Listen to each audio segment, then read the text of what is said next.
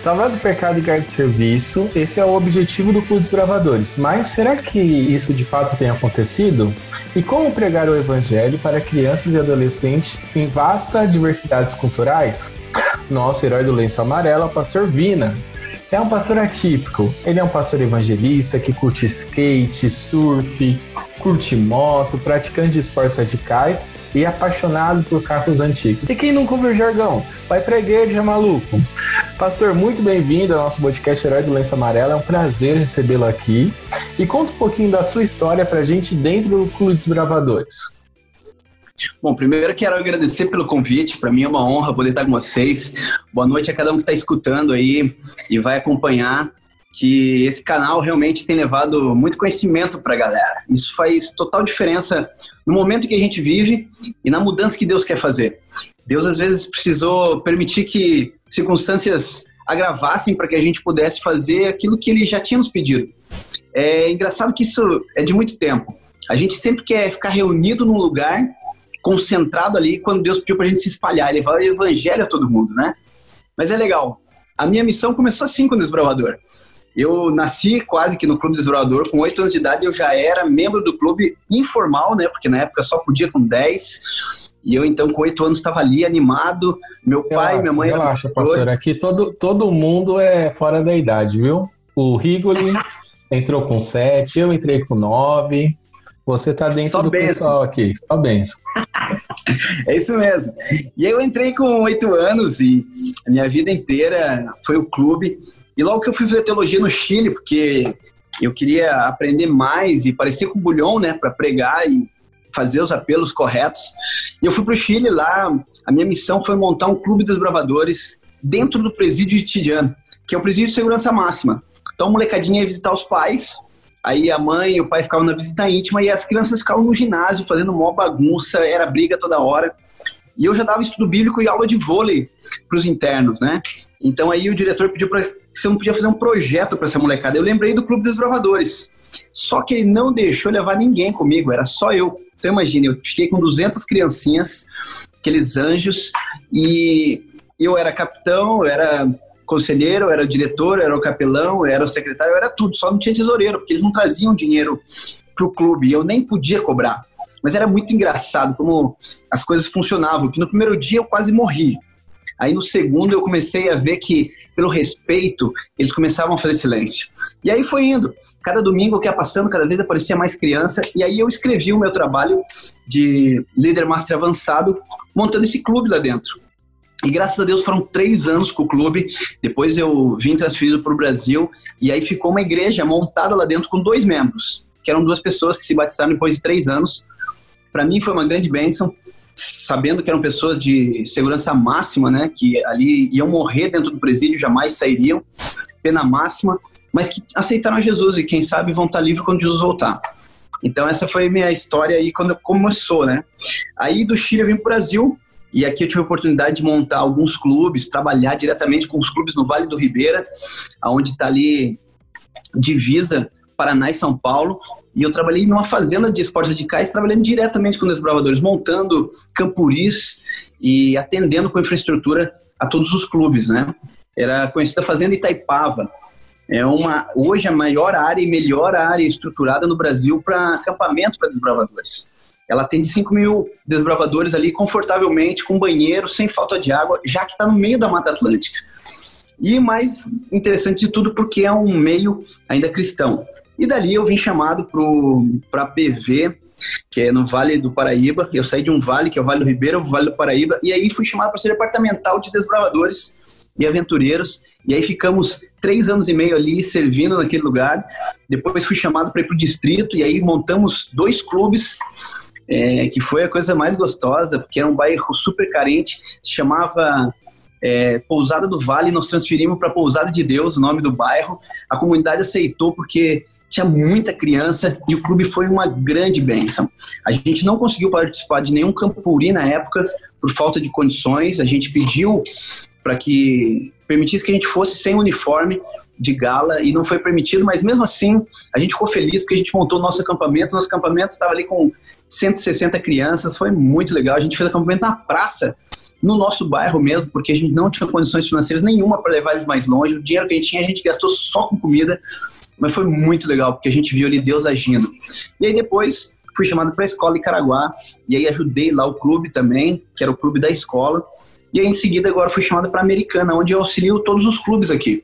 Vivo fazendo as lives, eu sou paleontólogo, então eu passo a classe de é, dinossauros e fósseis para eles. E geralmente uma ou outra de rochas e a de skate, né? Que é a minha prioridade. E aí, tô seguindo o caminho. Pastor, muito legal sua história, mas eu queria voltar um pouquinho. O, o Vina, o Vina, aquele menininho de 12, 13 anos, o que ele mais gostava no Desbravador? Cara, acampamento sempre foi o que fez a minha cabeça. Principalmente acampamento de sobrevivência, que você não levava nada. Ficava lá no meio do mato, orando a Deus para que você achasse alguma coisa para comer, esperando a informação ali do conselheiro, ó, oh, o que vocês vão poder comer é tal coisa. Você vai fazer aqui é, ovo na, no, no fogo ali, que a gente criava, é, cozinhar arroz na laranja, é, no papel alumínio, na folha de bananeira, batata. Nossa, era muito da hora poder fazer tudo isso. O abacate mesmo, que era uma região onde a gente morava, que tinha muito abacate, a gente cozinhava o abacate e comia ele salgado, que era uma coisa que era servida em outros países. No Brasil não era muito comum, mas era sobrevivência e a gente amava isso. A gente gostava de descobrir coisas novas. Eu sempre falava pro meu conselheiro, cara, ensina todo tempo a ensinar, mas deixa a gente descobrir umas coisas diferentes aí. E ele sempre levava uma novidade, assim, que a gente podia se alimentar que tinha ali naquela mata. E eu acho que isso aí sempre me fascinou. As especialidades me fascinavam, né? Você poder estudar ali e no final de dois, três meses você receber um bottom dizendo, cara, você tem essa especialidade. Isso foi muito legal, assim, foi o que marcou muito. E eu gostava de Jardim Unida também, porque eu tocava na banda, na fanfarra, né? Então era, essas eram as coisas mais marcantes. Mas o acampamento eu trocava qualquer coisa por acampamento. acampamento sobrevivência, né? Sobrevivência. É, foi muito legal você. E do seu conselheiro, qual foi o exemplo assim que, você, que ele deixou para você? Que você citou ele com tanto carinho agora? Cara, o meu conselheiro era o cara mais louco que tinha, assim, cara. Mas é os loucos é que amam, né, cara? Eu gosto de pensar nesse sentido. Porque o evangelho é meio loucura, né? Pro mundo, ninguém entende. E a expressão louco não é que ele era desvairado, que ele não sabia o que estava fazendo, mas ele era tão louco, tão louco, que ele assumia a nossa personalidade, cara. E ele fazia a gente conseguir enxergar Deus de um jeito diferente, simples. Ele conseguia colocar Deus todos os dias com a gente. E nós éramos assim, minha galerinha fazia boxe tailandês, jiu-jitsu, era a galerinha ali mais revoltadinha, uma galerinha fazia judô, então assim, era uma galera que, que tinha muito anseio e tinha muita energia mas ele conseguia, mesmo sendo mais velho que a gente, estar tá no nosso meio e conseguia pôr Jesus de um jeito tão, tão diferente pra gente que a gente curtia ouvir ele falar de Jesus. E geralmente não é assim, né? A molecada vê, vai falar de Jesus, a molecada fica ali querendo pegar o celular. No nosso tempo não tinha celular, era uma grande bênção. Mas era muito da hora ver ele mostrando Jesus assim na vida dele. Que legal, pastor Vinícius. Frisando aí, gente, o trabalho de um conselheiro, né? Quando o conselheiro ama a criança, ama a Cristo, se torna fácil é, levar a mensagem do evangelho para essas pessoas. Mas fiquei sabendo aí que o senhor costuma pregar de forma diferenciada, né? Conta pra gente, como foi o seu trabalho como surfista e será que mar, prancha e Bíblia combinam? Sim ou não? Combina muito, cara. Porque o primeiro surfista não foi Jesus. Às vezes as pessoas não leem a Bíblia direito e se confundem. O primeiro surfista foi Noé, cara. Que ele dropou a maior onda do mundo com toda aquela bicharada dentro e Ellen White disse que Satanás temeu pela sua vida porque ele achou que ele ia morrer no dilúvio. Então, enquanto Satanás estava morrendo de medo, Noé com a bicharada dropou a maior onda do mundo, foi o primeiro surfista. E Jesus foi o segundo, porque ele caminhou sobre as águas, né? Ele não precisou nem de prancha, porque tinha tanto poder, cara, que era o perfeito surfista, porque surfar é caminhar sobre as ondas. E aí Pedro é o terceiro, e aí a gente pode explorar um monte de gente, mas eu acho muito legal isso, porque é onde Deus ele se iguala a gente. É, quando você usa uma analogia bíblica, você faz a pessoa que talvez não entenda a Bíblia começar a entender. Por isso Jesus falou, eu falo por parábolas. E parábolas é analogia, é mitologia, é um monte de coisa que tem a ver com que é uma história que talvez seja verdade ou não, mas que fale de uma verdade. E para você entender melhor, a história de Jesus conta sobre Lázaro e o rico, que é fantástico. Não existe esse inferno que você pode voltar para ajudar os seus, mas ele usa essa mitologia conhecida na época para mostrar uma grande verdade. Sabe, às vezes você usar a Bíblia de uma forma com mais cautela, mas com muito princípio, você chega a muito mais pessoas. E a cautela que eu digo não é você ter medo de pregar o evangelho, é você pregar pensando como uma pessoa que ouvir, não como você acha que é o certo. Porque a Bíblia ela não deve ser interpretada, ela deve ser citada. E quando ela é citada, ela fala a verdade por si só.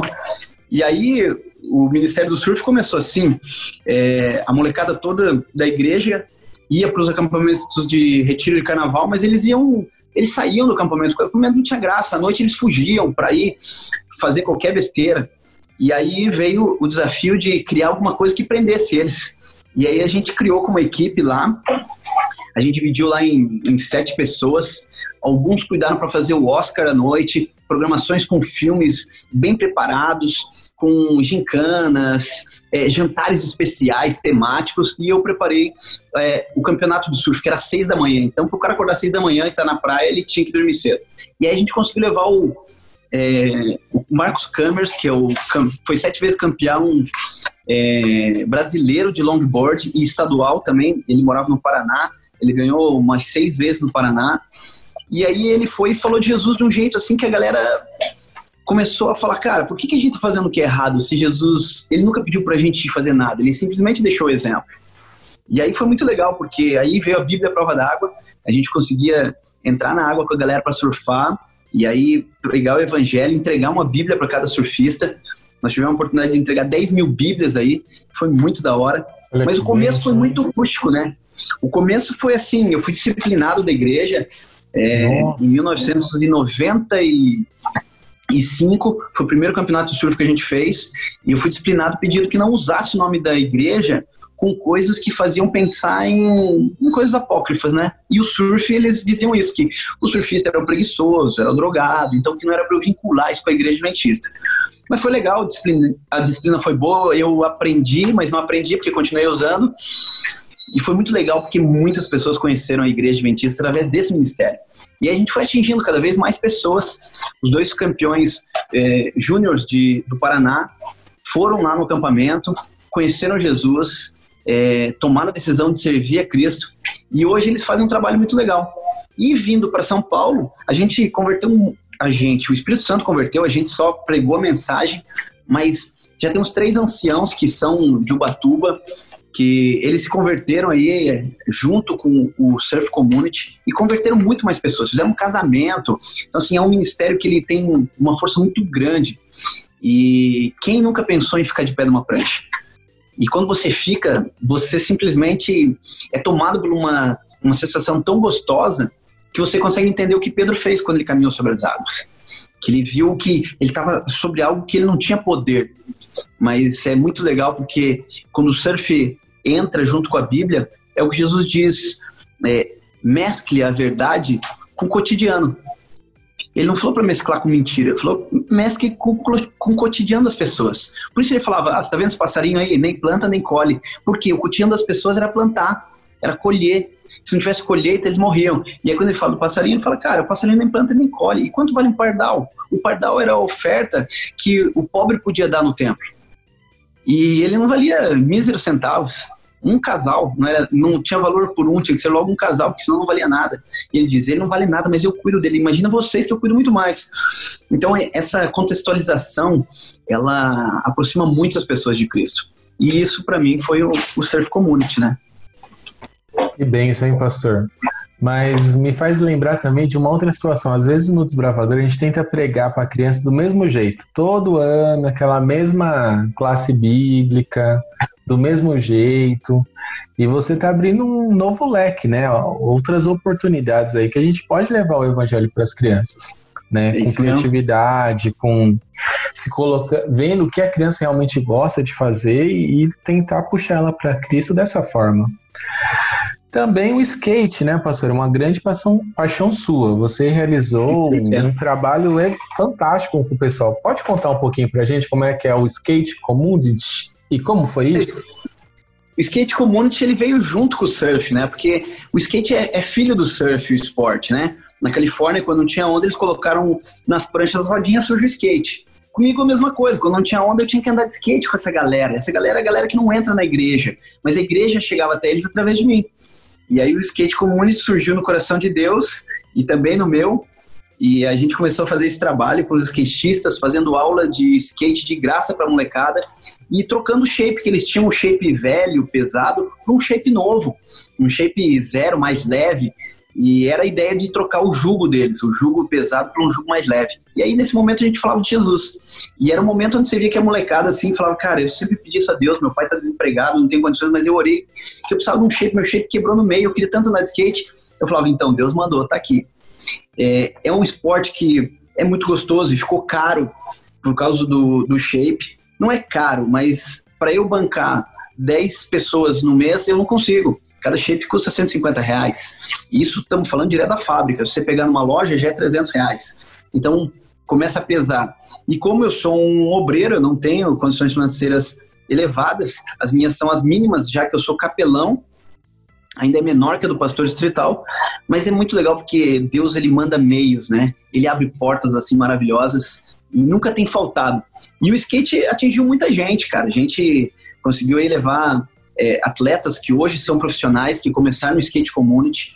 A gente tem uma galerinha do litoral. Não vou citar os nomes por causa das marcas, eles preferem que não cite porque são patrocinados. Mas é uma galerinha que começou lá com a gente andando, ganhou skate, ganhou tênis, e que hoje é profissional, que hoje mora na Califórnia, tem gente que mora aqui em, em Caraguá, que está correndo todos os campeonatos, está ganhando tudo, começou com seis anos com a gente. Então, assim, é, tem muita relevância hoje é, o skate community, não só como evangelismo, mas como criar profissões e principalmente motivar a molecada a ter um esporte em vez de usar droga, né? Ou às vezes de ficar na frente do celular o dia inteiro, na internet, aí, na televisão, a gente acabou criando uma outra opção. E não fui eu, isso com certeza de Deus, não. Eu tenho pura consciência disso, mas sei que Deus tem usado. E o nosso shape que tem o é, Jesus em, ele é real, na, no lugar perfeito que é a vida dessa molecada. Então no shape tem a cara de Jesus. É muito legal quando a gente entrega para eles, eles já olham e falam: quem que é esse cabeludo aqui? Eu falo, isso aqui é Jesus. Aí o cara fala, nossa, que da hora esse cara, mano. Fala, então, ele que mandou para você esse shape. Falou, não, não acredito. É, você não acredita, mas você começa a acreditar. Mano. Falou, não, agora eu tô acreditando que Deus faz milagre. Porque até então nunca tinha visto um milagre na minha vida. Agora um shape, cara, isso é muito caro, você tem certeza?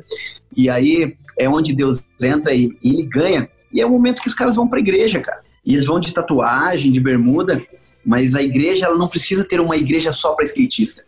Ela só precisa aceitar as pessoas. E aí é onde eu, eu gosto de Romanos, porque eles dizem assim: aceita entre vocês quem é fraco na fé, sem criticarem nada, pois eu, Deus, já o aceitei.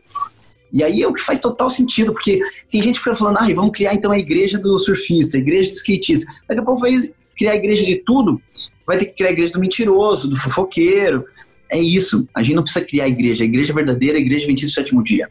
A gente só precisa aceitar e entender que igreja é hospital. A gente vai levar os doentes para internar na UTI. Internar na UTI, esse cara tem que ser aceito dentro da igreja, ele tem que ser valorizado, ele tem que ser amado. Para aí sim a gente conseguir entender o que é igreja, o que é o corpo de Cristo. Tem pessoas que vão chegar machucadas, magoadas, tristes, mas tem pessoas que vão chegar felizes porque encontraram a igreja do Senhor. E aí nós vamos mandar eles para fora? É por isso que eu gosto da Ellen White. Ela é fantástica, né? No Evangelismo, acho que é capítulo 5, eu não lembro a página agora, mas depois eu posso passar para vocês. Mas ela diz assim: aquela pessoa que ela quer ser, que tem um senso de superioridade, ela só se afasta do reino do céu. Aquela que procura e busca defeito nos seus irmãos, ela não está fazendo o trabalho de Deus. E quando ela encontra um defeito e ainda critica, ela está sendo usada por Satanás. Então isso me faz pensar assim: se a gente ouvisse o texto de Paulo em Romanos, que ele diz aceite o fraco, 14.1, ele diz aceite o fraco é, e não critique ele, a gente já estaria seguindo o que Ellen White falou como uma luz menor, querendo clarear nossa mente que quando eu faço isso, eu não estou me aproximando do céu. Quando eu quero tirar o cara que tem tatuagem da igreja, para fora, eu não estou sendo usado por Deus, estou sendo usado por Satanás. Quando eu quero tirar o garoto do clube, porque ele tem o cabelo comprido, porque ele tem uma tatuagem, porque ele nos comportou, eu não estou sendo usado por Deus, porque Deus deu chances para todos nós. É muito mais fácil eu isolar um garoto do que eu trabalhar com ele. Eu gastar tempo com ele é muito mais complicado. Só que eu te digo uma coisa: quando você gasta tempo com esse moleque, esse moleque vai revolucionar o mundo. Porque eu era assim, eu era o mais terrível da unidade. Hoje eu sou pastor. Hoje eu não tenho medo de pregar para ninguém, cara. Se me chamar para pregar para teu, eu vou lá, eu sou paleontólogo, eu entendo de ciência. Eu troco ideia com eles e falo de Jesus e eles acabam orando comigo no final. Mas não é eu que trabalho, é o Espírito. Mas alguém um dia olhou para mim e falou: vamos trabalhar com esse garoto. Esse garoto é terrível, mas vamos fazer diferente. O skate gente faz isso. Pega a galera da rua, os mais terríveis, e começa a implantar Jesus no coração deles. E uma coisa eu aprendi: se Deus não pode mudar o coração desses garotos, não vai conseguir mudar o meu. Porque eu sou pior do que eles. Eu tenho muito mais conhecimento da palavra. E o que é que eu estou fazendo? Às vezes, só de não fazer o bem que eu posso, eu já estou em pecado. Imagine se a gente não poderia fazer muito mais do que a gente tem feito. Então, assim, o skate comum faz a gente enxergar essa galera como um povo que vai povoar o céu. Vai fazer parte do, do povo escolhido. Mas a gente Amém. precisa atrás deles e precisa levar o evangelho até eles. Pastor, conta para mim o que foi o Ministério dos Diferenciados. Cara, a gente montou o Ministério Diferenciados na PV e a gente trabalhou muito com isso aí, cara. Foi o momento que eu mais apanhei na minha vida, a igreja mais me perseguiu. Eu era considerado um cara é, irresponsável, um cara que é, não sabia se organizar, tudo por causa do, dos diferentes, né? E é aquela novidade. Só que foi o maior avanço para a igreja adventista. Hoje, se tem ministérios, é graças ao Ministério Diferenciados. Foi onde abriu a porta, onde a gente mais apanhou. A gente abriu um motoclube com o nome Desbravadores do Asfalto, que a gente não queria colocar nada da igreja adventista para não ser é, redutivo, a gente queria atingir todo mundo. Então, o desbravador do asfalto é, tem tudo a ver, porque é quem abre o asfalto, quem descobre o asfalto, para quem é da igreja entende, porque é o desbravador, e para quem é do mundo não se liga que é a igreja. E aí aceita essa galera. Agora, quando logo que a gente abriu, eu fui obrigado a fechar, porque não era o momento e eles não aceitavam. Hoje tem o motoclube, graças a Deus, está aí. A gente usa o nome Adventistas, eu, eu acho ainda que a gente está numa porta que não precisava ser essa, a gente podia tirar o nome adventista para alcançar mais pessoas, principalmente porque o cara que é 100% católico, ele vai ouvir adventista, ele não vai querer fazer parte. Nós atingiríamos muito mais pessoas, mas às vezes a gente quer tanto zelo em ter o nome adventista que a gente esquece do nome Cristo. E a gente prega o adventismo, mas não prega o Cristo que é da igreja adventista, que escolheu a igreja para ser o símbolo dele. E aí foi muito bom, porque é, foi quando surgiu aí o dois, três anos seguintes, eles lançaram daí o tema para toda a União, é, seu talento, seu ministério. Depois a divisão lançou isso também. Aí a Conferência Geral levou o, o nosso projeto lá, fez abertura na última Conferência Geral. O Surf Community foi abertura. É, o Ted Wilson colocou lá falando que esse é um vídeo que era motivacional para a gente poder fazer coisas diferentes e mesmo que muitas pessoas venham contra, Deus está fazendo a obra e aí ele mostrou o projeto, mostrou a Bíblia, falou que ele ganhou a Bíblia ah, quando ele veio para o Brasil, a gente entregou para ele e ele mostrou isso aí como um projeto que dá certo. Então assim, às vezes a gente é, é rejeitado por algumas pessoas e a gente acha que é rejeitado por todas. Mas eu queria dizer, não desanima não, porque a gente apanha mas a gente cresce. E a perda nunca é a perda, a perda é apenas aprendizado. A falha é apenas uma oportunidade. E problemas, todos têm solução. Senão, não tem por que ter Deus. E Deus até diz, né? Jesus diz no, no livro de Romanos que ele diz assim: Eu assumo o problema dos problemáticos. Ele assumiu o nosso problema. Qual é o nosso problema? Era o pecado. Ele assumiu e falou: Deixa comigo, eu pago o preço. Então, assim, é, esse ministério, para mim, ele me deu força eu aprendi a viver como Deus queria que eu vivesse e não como eu queria. Era muito fácil eu, ficar em silêncio, fazer o que todo mundo faz e me manter num departamento de desbravadores aventureiros. Mas quando eu lutei, fui atrás e fiz as coisas para que os ministérios fossem reconhecidos, eu fui visto com maus olhos e fui sendo é, colocado em, em posições que não aparecessem tanto, né? E que tivesse menos importância. Mas isso para mim nunca eu vi assim. Eu vi que era Deus me levando para lugares onde pessoas precisavam do ministério diferenciado. E foi justamente onde ele foi colocando. Cada lugar que a gente chegava, o ministério crescia, crescia, e cada vez levando mais pessoas para Cristo, cada vez a, a cidade reconhecendo o nosso trabalho. Então, isso faz com que a gente tenha relevância. Em Eldorado, eu era conselheiro do prefeito. Aqui em Americana, a gente é conselheiro da, do ministério que eles têm aqui, que é o ministério não, é o fundo de arrecadação de alimentos. Somos nós que damos a maior quantidade. Esse ano a gente alcançou 5 toneladas de alimento para eles. Então, assim, a cidade olha para a gente como um braço de Deus que apoia eles, o ministério deles, porque é fácil a gente apoiar o nosso ministério para aparecer na mídia e dizer eu tenho 50 mil seguidores. Mas e qual é o fator quando Deus diz é importante que eu diminua e ele cresça? Então, às vezes, a gente avalia isso é, e isso pode fazer mal para a gente. Quando você olha para o Ministério Diferenciados hoje, eu não represento esse ministério mais é, no cargo oficial. Eu represento por ser alguém que vive isso.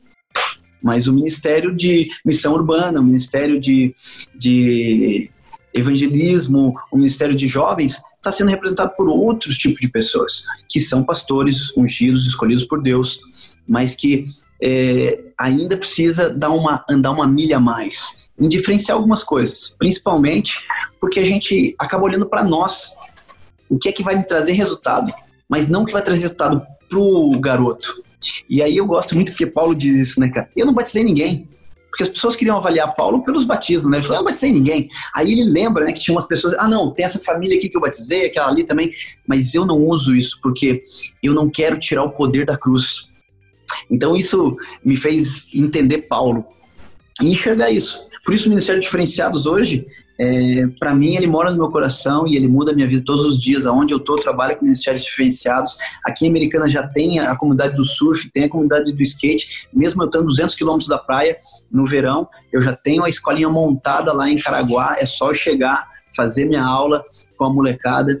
Eu tenho o Ministério Slackline. Agora a gente está junto com o Sandro Bruno, que é o campeão brasileiro de arrancada. A gente está com o Ministério das Arrancadas lá nas pistas de corrida. A gente vai junto com os pilotos, ora por eles, apresenta o evangelho de um jeito simples e claro. E então isso é muito legal, porque você acaba sendo mais Jesus do que você mesmo. Porque às vezes dá preguiça e fala, não, não vou fazer isso, é, a igreja vai me ver mal. E não é isso que Deus espera. Deus espera que a gente vá. Por isso, ir aonde Deus mandar e não ir aonde as pessoas mandam. Pregar o evangelho a todo mundo, não a quem a gente quer. E aí o Ministério Diferenciado faz isso, ele prega o evangelho para todo mundo. Até para o mais estranhão, para o mais diferentão, aquele que você acha que não tem solução, me chama que eu prego o evangelho para ele.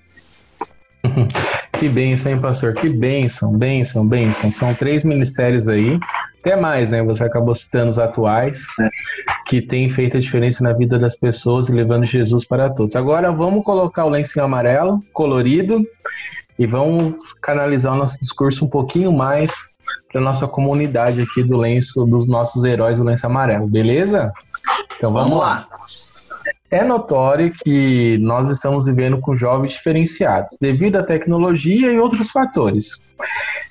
É muitos adolesc e muitos adolescentes completam 16 anos de idade e fazem parte da diretoria de Desbravador, mas começam a achar a igreja chata, o clube chato.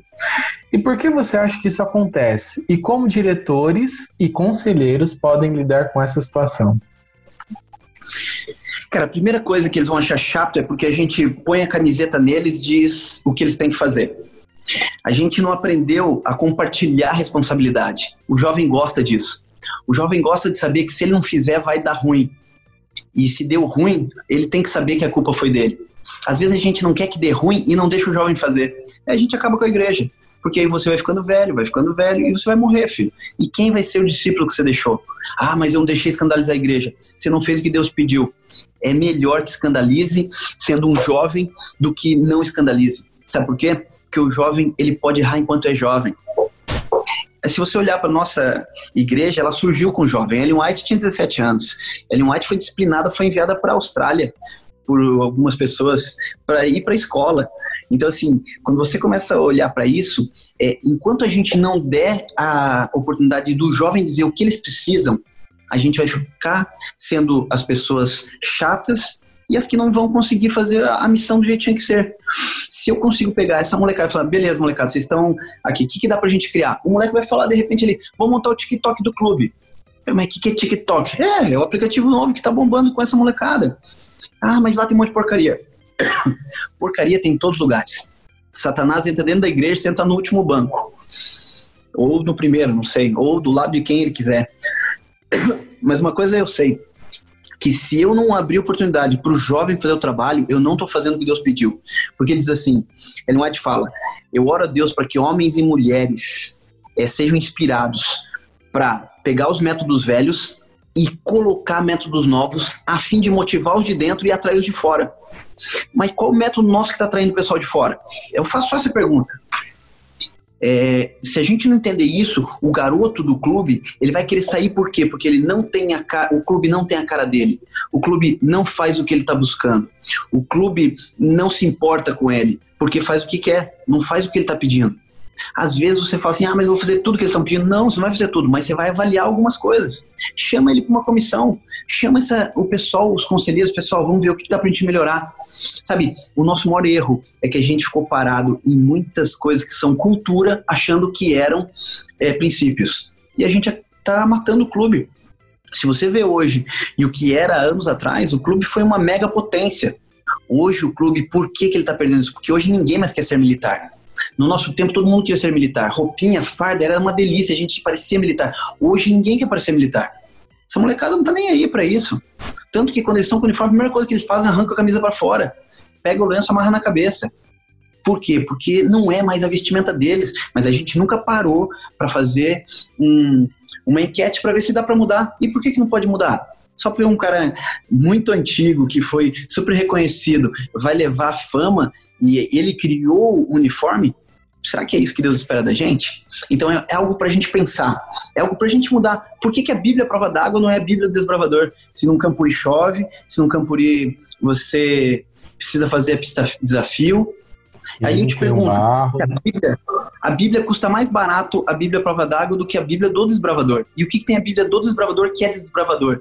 Nada. O valor caro a Bíblia não traz é, especialidades ali, ou, ou, pistas das especialidades, pistas das classes. A, a gente não está trabalhando com material que eles precisam, a gente está trabalhando com material que a gente quer vender. E às vezes a gente faz isso com o clube. Eu quero vender uma imagem do meu clube e eu não deixo o garoto criar essa imagem. O maior sucesso da, do skate, do surf, é porque essa molecada, eles criam as camisetas deles, eles, eles me perguntam o que eles querem saber. O estudo bíblico é criado no momento da conversa. Eu não tenho um estudo que eu fico ali seguindo. Bom, hoje vamos falar sobre sábado. Não, não é assim que funciona. É na conversa. É no momento em que você sente que o moleque está precisando, você então acrescenta. Mas isso nós estamos falando uma realidade minha, no clube. Eu sou capelão de clube, até hoje. Eu atendo todos os clubes, faço as meditações, dou conselhos, passo especialidades, mas eu aprendi uma coisa, que quando eu chego lá e eu chego com uma roupa parecida com a deles, ou a menos de tênis, eles já me dão muito mais atenção do que quando eu chego com a farda. E principalmente a minha farda, que é de líder, e eu tenho um monte de coisa que eles olham e eles nunca pensam em ter, porque é tão difícil chegar a esse nível que eles desanimam. Então, assim, é, a gente tem que avaliar mais algumas coisas que a gente precisa mudar. E, assim, a gente ficou muito tempo deixando que é, o departamento mudasse, mas nós, como igreja, a gente tem que mandar as ideias. Pessoal, ó, isso aqui é bom avaliar. Chega no seu distrital, ou no regional e fala, amigão, nós precisamos ver aqui essas coisas que seriam bom que você levasse para o departamental. E o departamental tem que levar para a união para que o departamental de união leve para a divisão e assim por diante e as coisas mudem. O mundo está mudando, cara. O maior problema nosso é que a gente não entendeu ainda que o mundo não é o nosso inimigo, o mundo é a nossa missão. E a gente está tratando o mundo como inimigo. Só que Deus falou para nós: traga todo mundo para dentro da igreja. E a gente está falando: não traga o mundo para dentro da igreja. Ah, a gente esqueceu que não é cultura que é preciso trazer para dentro da igreja, é as pessoas. Só que quando as pessoas vêm, elas vêm carregadas de cultura. E para mudar as culturas, os princípios têm que entrar. Mas para os princípios entrar, a gente tem que mudar um método para que o princípio seja aceito. Se eu chegar como militar se eu chegar como militar e falando para você tudo que você tem que fazer, se não fizer, vai sair fora do clube, ele vai sair fora do clube. Antigamente não, você falava isso, o moleque ficava. Por quê? Cultura completamente diferente. A nossa cultura era eu estou falando porque eu tenho 43 anos. A nossa cultura era querer ser militar. Hoje ninguém, hoje todo mundo quer ser youtuber, filho. Então, assim, se a gente não acordar, o nosso garoto do Clube Desbravadores, ele podia ter um canal do Desbravador. Assim como o seu canal, que é maravilhoso. Mas imagine o garoto podendo proporcionar para os amigos dele. E eu vou te dizer uma coisa: ovelha atrai ovelha. Pastor não atrai ovelha, filho. Às vezes, nós, como diretores, nós vamos atrair garotos para o clube. Quem atrai são os garotos. Agora, se a gente der poder para eles, deles conseguir montar um canal com conteúdo maravilhoso dentro do TikTok, dentro do Instagram. Facebook já é coisa de velho, eles nem estão mais lá. Mas se você tiver esses aplicativos, você colocar material na mão desses garotos, eles vão revolucionar o mundo e vai lotar o clube. Amém. Porque a molecada vai querer fazer parte. Porque eles sabem que ali é o lugar deles. Porque na igreja ninguém ouve eles, na igreja todo mundo quer eles embora, não quer que eles fiquem lá incomodando, mas o clube aceita ele e quer lá. Quando a gente faz isso, a gente trabalha menos, a gente tem menos trabalho e a gente alcança o objetivo com maior clareza. Eu fui amém, diretor no clube no Chile das piores crianças que podiam existir. Os pais delas não tinham influência nenhuma sobre elas. Mas no terceiro ano, quando eu pedia o silêncio, que eu ia abrir a Bíblia, eles faziam silêncio não porque gostavam de mim, mas porque eles gostavam de Jesus. E então eles me respeitavam porque sabiam que eu ia falar de alguém que eles amavam. E olha como é engraçado. Lá, quando a gente fez o clube a primeira vez, eu levei comida para eles, eu levei um lenço para cada um. Foi uma fortuna, eu quase morri nessa época, mas a gente conseguiu fazer isso. É, mostrei o lenço e falei que depois de três meses eles iam ganhar. Depois eu dei o lenço para eles, dei o alimento. E um dia esse garoto me perguntou assim, é, porque eu estava falando de Jesus, eu falei, ó, Jesus foi um cara que entregou para a gente o alimento que a gente precisa, as coisas que nos fazem feliz. Ele se preocupou com a gente. Aí esse garotinho parou perto de mim e falou assim: Você é o Jesus? Eu falei, não, mas eu represento ele. Isso me fez pensar que se as pessoas não estão perguntando se nós somos Jesus, é porque a gente não está sabendo falar de Jesus. Porque era para nós parecer tanto com Jesus que eles confundissem nós com Jesus. E para mim isso é o fundamental para o Clube Desbravador. Exatamente. Pastor, eu vou virar um pouquinho a pergunta. O senhor foi para um lado mais para diretor. E se o menino eu tenho 16 anos, eu chego, Vina, cansei de desbravador, o que você vai falar para mim? Fala, mas não, não desiste, sabe por quê? O clube é nosso, cara. Esse clube foi feito para nós. É hora da gente chegar na diretoria e falar, pessoal, deixa eu trabalhar, deixa eu fazer alguma coisa. Pô, tô aqui com o pastor, o pastor falou para mim, cara, para eu montar aqui uma classe bíblica no Instagram. Vocês deixam fazer isso? Cara, toma a tua posição, não abandona, porque é muito mais fácil ser covarde e sair. E eu falo para ele o seguinte: eu sou pastor, cara. Quantas vezes eu desisti de ser pastor? Várias vezes. Mas quantas vezes eu abandonei? Nenhuma. Porque a gente pode ter fraqueza. Mas o sucesso vem quando a gente enfrenta o nosso medo e quando a gente enfrenta a rejeição. Então, cara, segue no clube. Quando que você quiser, eu vou lá no teu clube lá. Vamos falar sobre os dinossauros, que já que é umas coisas que vocês curtem. Vamos passar tempo junto. Eu levo o skate, a gente faz a especialidade de skate. E enquanto você entender que eu quero o seu bem, que eu vou estar junto com você, você não vai sair do clube. Muito obrigado, pastor. Muito obrigado mesmo. Continuando. Aí, deixa, eu Pode deixo falar. meu contato. Eu deixo meu contato aí, bro. Depois, se quiser passar pra galera, se alguém tiver dificuldade, cara, e precisar, eu vou no clube, eu ajudo. Dependendo do lugar, se é muito longe, mano, aí vocês pagam a gasolina. Porque eu tenho uma Kombi, a minha Kombi bebe pra caramba, mas a gente dá um jeito de ir. Não, mas eu queria deixar Gra à disposição. Não, sim, graças a Deus o nosso podcast aí tem alcançado. Eu já tô no Mato, a gente já tá no Mato Grosso, né? Graças a Deus, no Nordeste. No Sul, a gente começou alguma coisa ali em Londrina. Eu peguei no relatório do Spotify, a gente tá indo longe já. Legal. E eu até, tô até pensando num, num futuro não muito distante. Tem um menino meu de 16 anos é, coincidentemente, que fala muito bem espanhol, de repetir o episódio em espanhol contigo. Mas aí é para um futuro. para um futuro um pouquinho mais. Um futuro de semanas, meses, que agora o futuro é logo. Pastor, é. tem uma outra coisa aqui que a gente pensou. Tem muita criança que não é adventista no clube. O senhor deu algumas pinceladas aí.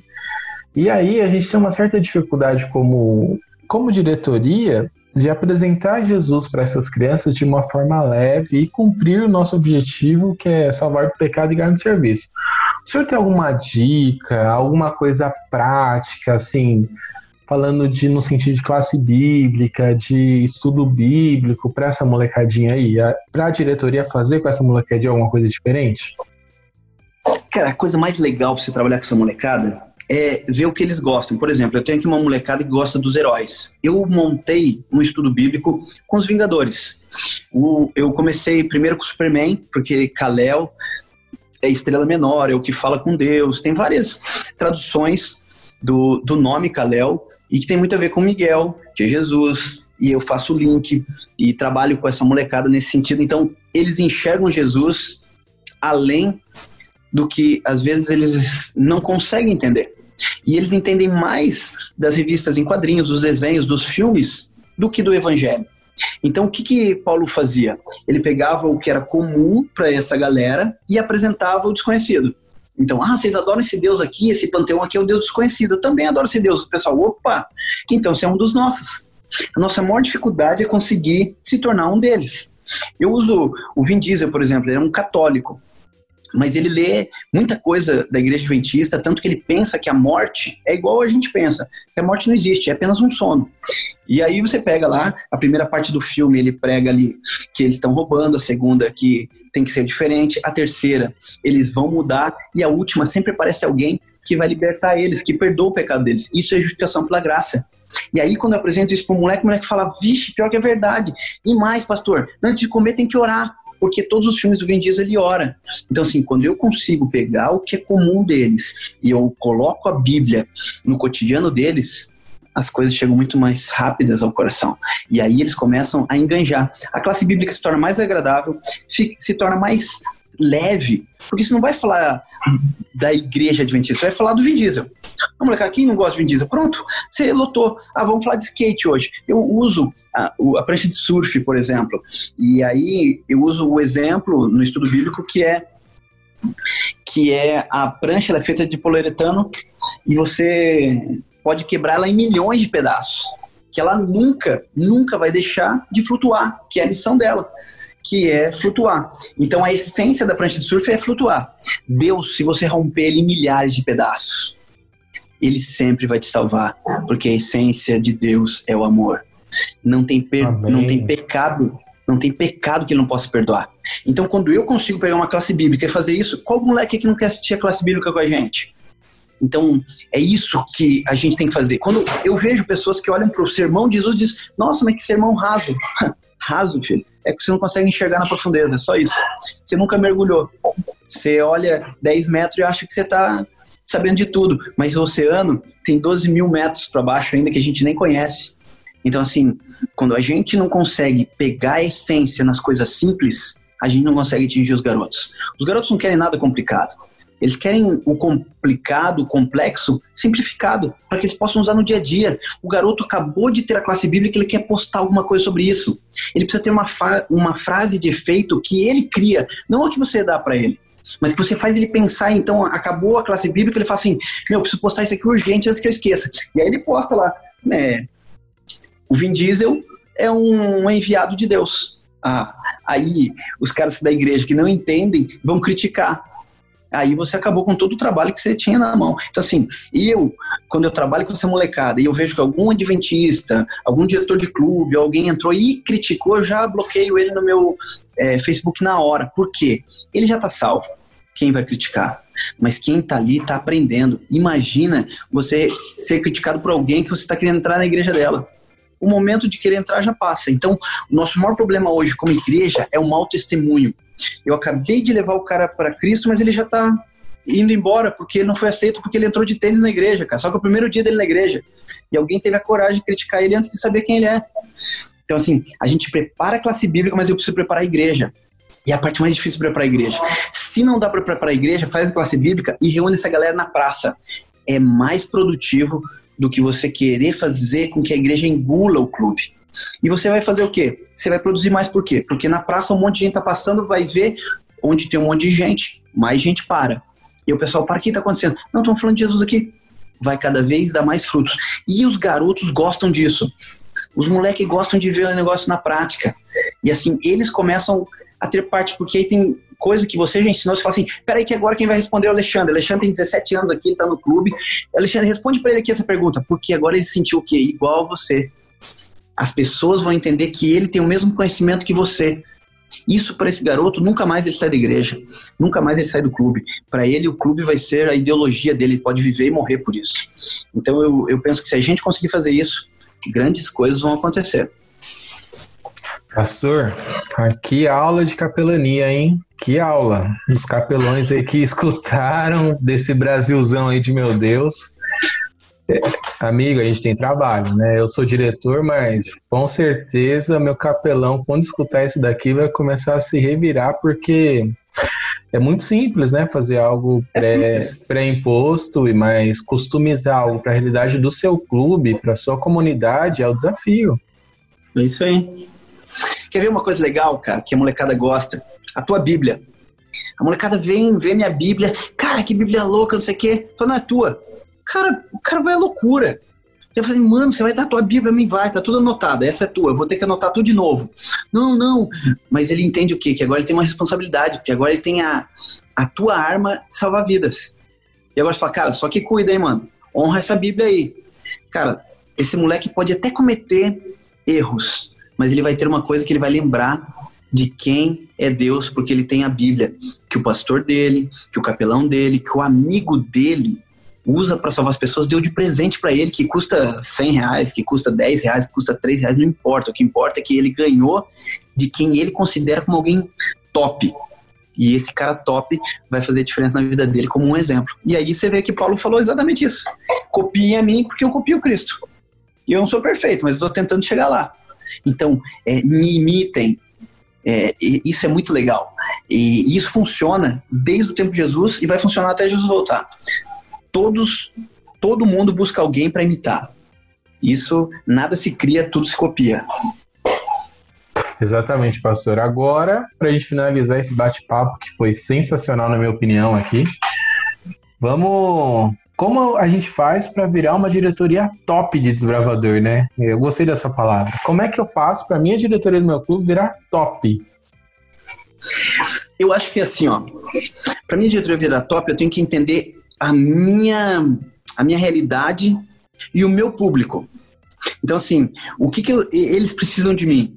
Não adianta eu ter um clube com 200 pessoas, mas não tenho o coração deles na minha mão.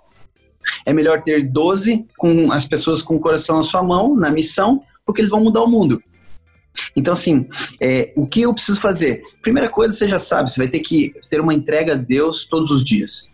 Você vai ter que entender que quem está perto de Deus não é o cara que tem tudo fácil e que as coisas caem do céu. Você vai ter perseguição, você vai andar no deserto, você vai ter falhas, você vai ter um monte de coisa, mas você vai ter uma certeza que Deus está te usando. Então, relacionamento de manhã, é, oração, é, jejum, quantas vezes você puder fazer ao dia, não digo nem na semana, porque trabalhar com essa galera é hoje é o momento mais difícil. Eles estão completamente na mídia é, e a gente está preso em casa. Então, hoje, para a diretoria ser efetiva, ela vai ter que saber entrar na casa dessa galera. E para entrar na casa da galera não é do jeito convencional. Ah, nunca mais a gente vai bater na porta para falar com eles assim de um jeito tão fácil. Agora a gente vai ter que entrar com Zoom, vai ter que entrar aí com é, Instagram, com TikTok e outros mais, mas a gente já vai, já mudou, já não tem como mais voltar atrás. A gente não sabe até quando vai isso. Mas uma coisa eu aprendi, se você contextualizar, personalizar a tua diretoria com a equipe que você tem, você vai mudar toda a estrutura do seu bairro, da sua comunidade a gente não pode querer mudar a diretoria só porque a gente não se dá bem com ela. A gente tem que preparar a diretoria para aceitar a gente. Foi o que Jesus fez. Ele escolheu os dele, mas ele não escolheu todos os melhores. Ele escolheu quem estava afim.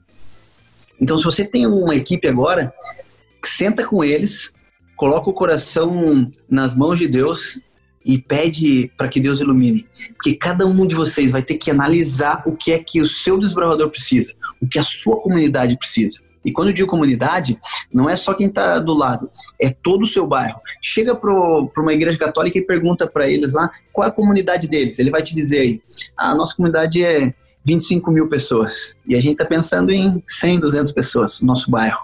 Ou mil pessoas. Pensa maior. Aí como eu faço para atingir toda essa galera? Eu tenho que ter a melhor equipe. Eu tenho que ter os melhores desbravadores. E o que é ser melhor? O que é ser melhor hoje é ser humano, é ser equilibrado. Tem muita gente querendo fazer tanta coisa que está matando as pessoas. Então, hoje, para mim, diretor ser top, é hora de eu parecer mais com Jesus. é aquele, aquela conversa simples, aquela conversa dizendo: Eu sou o, o descanso. Você está carregado, você está é, muito cansado, vem a mim, eu vou te fazer descansar. Então, a, a direção precisa ter tanta confiança do clube que o clube vai procurar a direção para dizer qual é a aflição do coração deles, o que está acontecendo com eles. E aí é onde a gente consegue trabalhar. Enquanto a gente não ganhar a confiança do meu desbravador, do meu conselheiro, eu nunca vou ser uma diretoria top. A diretoria top, para mim, no meu ponto de ver, pode existir outros meios, não estou dizendo que eu sei tudo, mas no meu jeito de ver, é aquela diretoria que o garoto acabou de cometer um erro, ele chega pro conselheiro e fala: Cara, fiz isso. O conselheiro em sabedoria, não para querer prejudicar o garoto, mas ele chega no diretor e fala: Diretor, nós precisamos ter uma, uma reunião para orar por esse garoto. Ele fez isso, a gente não sabe qual vai ser a consequência, mas a gente precisa estar com ele, precisa saber que a gente ama ele. Essa, para mim, é a diretoria de Deus, é a diretoria top, é a diretoria que vai mudar o mundo, é a diretoria que vai fazer as coisas acontecerem do jeito mais claro. Amém, amém. Ô, oh, glória, pastor Vinícius. Obrigado, viu? Obrigado, obrigado, obrigado. Meu, se você está escutando nosso podcast, de repente dirigindo, de repente lavando uma louça, tem uns amigos que escutam lavando louça, viu, pastor? Meu. Isso é bom. Agora, para um pouquinho, anote aí a rede social do Pastor Vinícius, que é muito legal. Eu, eu sigo você, né, Pastor? Campeonato de arrancada, não sei o quê. Deixa suas redes sociais aí pra gente, pra gente encerrar esse programa em alta astral. Bom, a, todas as minhas redes estão ligadas a Vinícius Metzger, que é Vinícius é, com U, né? Tem o Vinícius com O, mas é Vinícius com U. Isso, e Metzger é M-E-T-Z-K e-R. Se você vê um cara com uma prancha de surf lá, pode clicar que é esse mesmo carecão. É tudo de Deus, é para resplandecer a glória de Deus. E é só entrar. No meu Facebook, infelizmente, eu não tenho mais como aceitar ninguém. Tá lá com 5 mil e o Facebook não aumenta. Eu já estou pedindo eles há mais de 5 anos que eles passem já para mais gente, para a gente colocar. Porque se abre um novo, aí a galera fica achando que é ruim, porque você não consegue postar nos dois a mesma coisa. Então, assim, mas o Instagram ainda dá para pôr muita gente. Ali eu ponho muita coisa no Instagram, tô colocando bastante coisa no TikTok, porque a molecada adolescente tá no TikTok. Quiser seguir, a gente tá junto aí, qualquer conselho, ajuda é, do pessoal se precisar, precisar montar o clube, precisa que eu vá aí fazer uma especialidade, troca ideia, vamos ver a possibilidade, a gente tá aí para ir onde Deus mandar.